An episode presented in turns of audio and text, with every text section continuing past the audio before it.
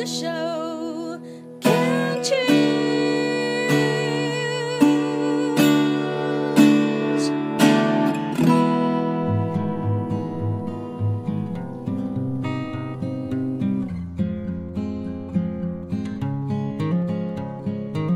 我们生活的地球是一颗美丽的星球，我们生活的台湾是一个美丽的岛屿。走进大自然的怀抱，仿佛回到母亲的怀里，身心的压力、病痛立刻被爱消融，被爱充满与滋养。让我们一起走进大自然。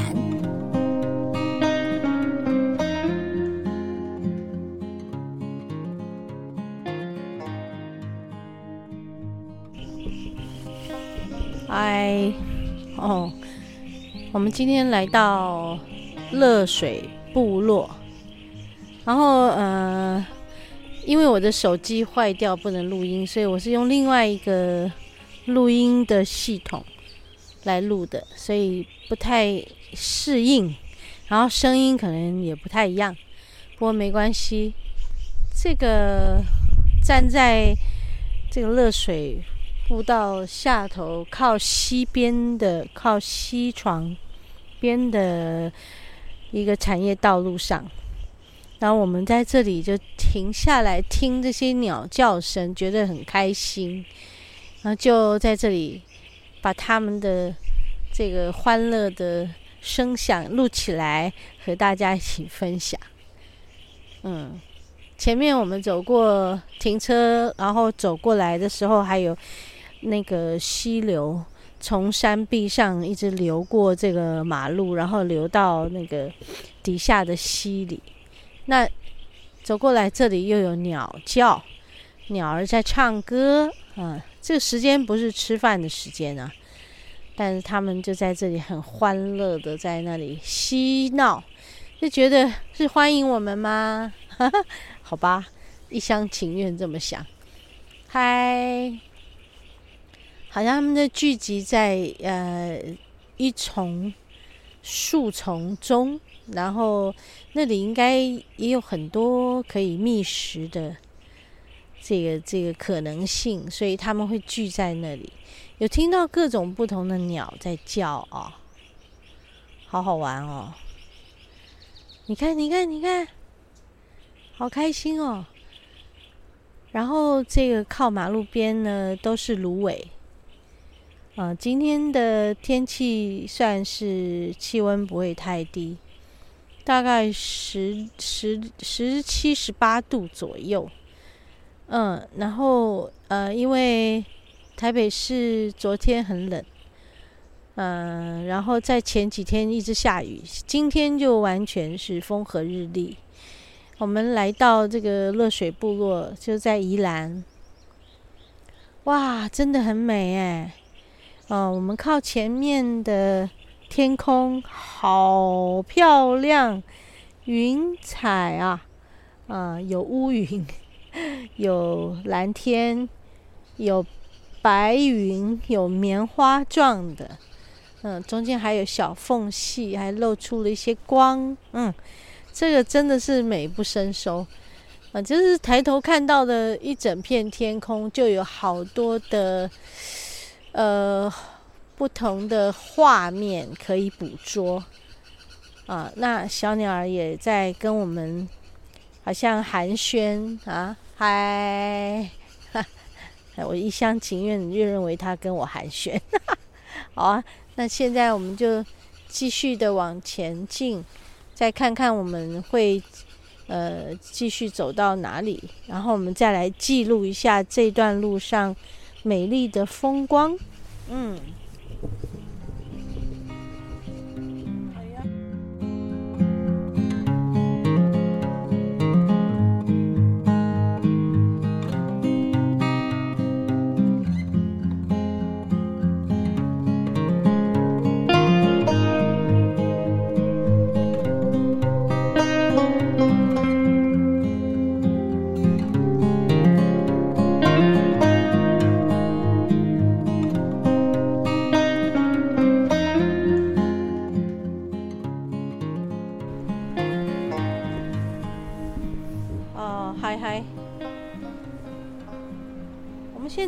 来到一个太平山的这个森林铁道的这个隧道口啊，它这里叫做历史建物八号隧道。一九零六年，民国前六年的时候，呃，日本里番警察入境，叫做呃繁繁山爱涌线。发现这个浊水溪旁啊，现在叫兰阳溪，古木参天呢、所以在一九一五年开始的时候，就在太平山一带进行这个嗯木材的砍伐作业，并利用溪水天然的力量，以管流的方式将木材运送至宜兰呃宜兰员山乡的除木场。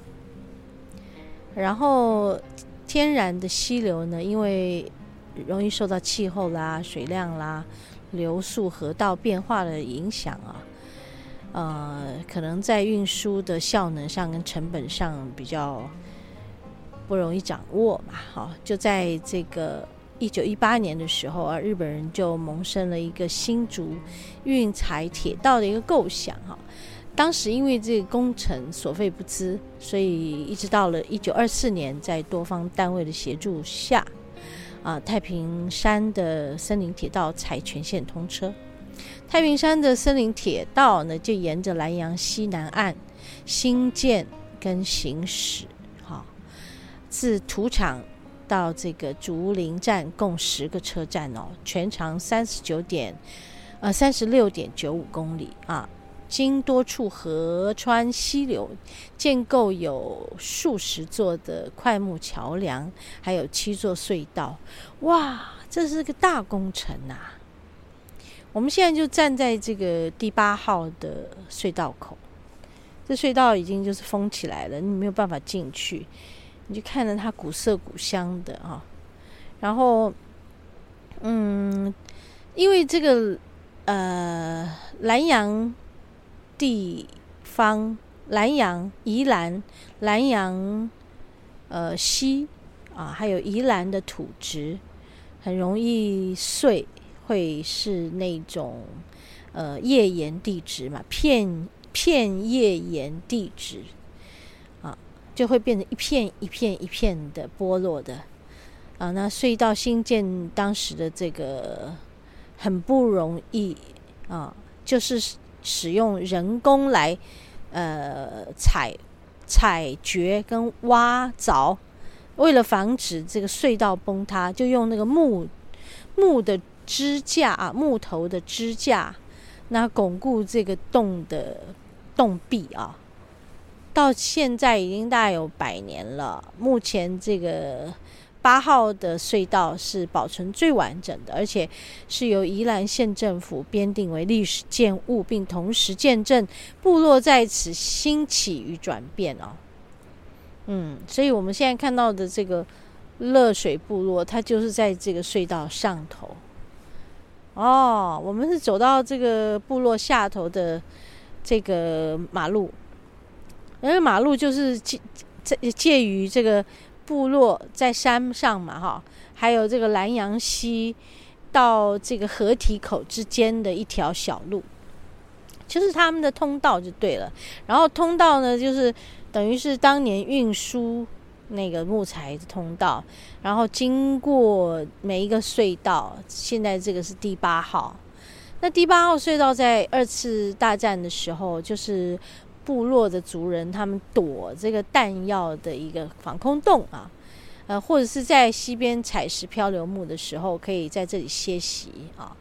更早的时候呢，啊，他是说有一个族群叫做哦，公港、沟港、沟港、沟港 G O G A N，这是应该是原住民的语言，是泰雅族的什么大科坎群。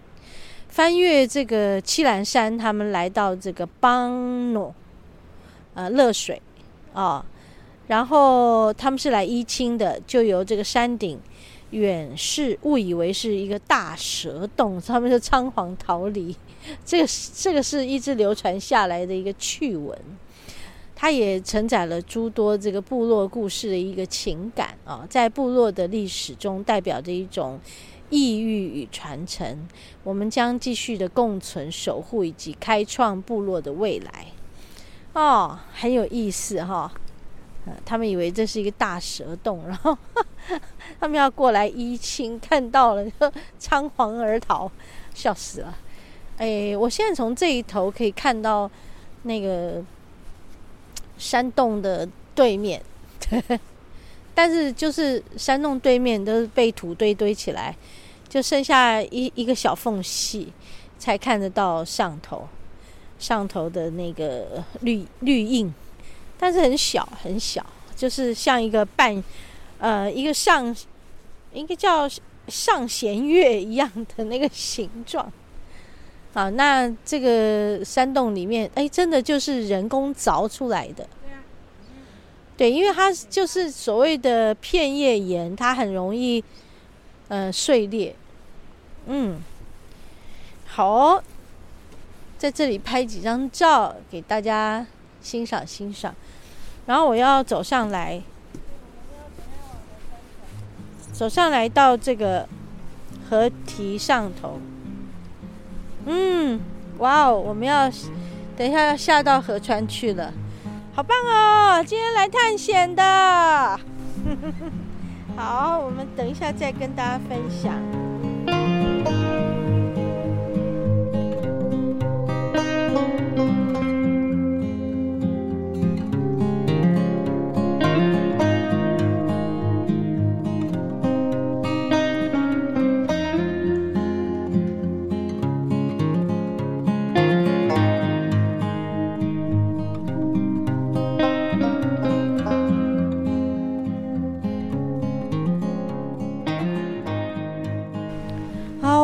OK，我们刚刚啊走在那个河床边，然后就忘我了，因为那个水洼哈，就是靠山边山壁下来的，那个溪流就流到这个山边的这个山壁下来，这个河床啊，因为他们嗯在这里挖沙石嘛，所以就开了一条路，就把那个。中间的路把它堆起来，可以开过去，就等于是他们在做这个呃车可以行走的道路，然后就把那个靠山边的那块留下来，但是那块是唯一最美、最原始、最天然的一块。然后因为有泥沙，所以沉淀在底下，泥沙沉淀在底下呢，上头的水就呈现那种。嗯，粉粉的绿色的，有点像湖泊，湖泊里的水。那跟右边的这一些，嗯，他们就是开挖这个河床水道的水就不太一样。右边这块河道的水就比较浊。哎，这很妙啊！但我不知道是不是我的判断是对的。但我觉得没错啊，因为他们开采这一整片，有的就是要来挖那些沙石，然后带走嘛，哈、哦，然后还有一些就是要种田的，就会开开垦成这个，比如说西瓜田之类的。啊，那我们现在走的这一条路就是靠左边。最靠山边的，所以我想应该是最原始的，就是靠山边，对不对？最原始的河道应该就是靠山边的这一块。那这边都是因为破坏而形成的，哦，右边的这一块都是因为破坏而形成的。然后我们现在就一直走啊，刚刚整个天空非常的美，哦。我们现在一直往那个山谷里面走，然后要讲的是，刚刚来不及跟大家分享了，因为我拍照。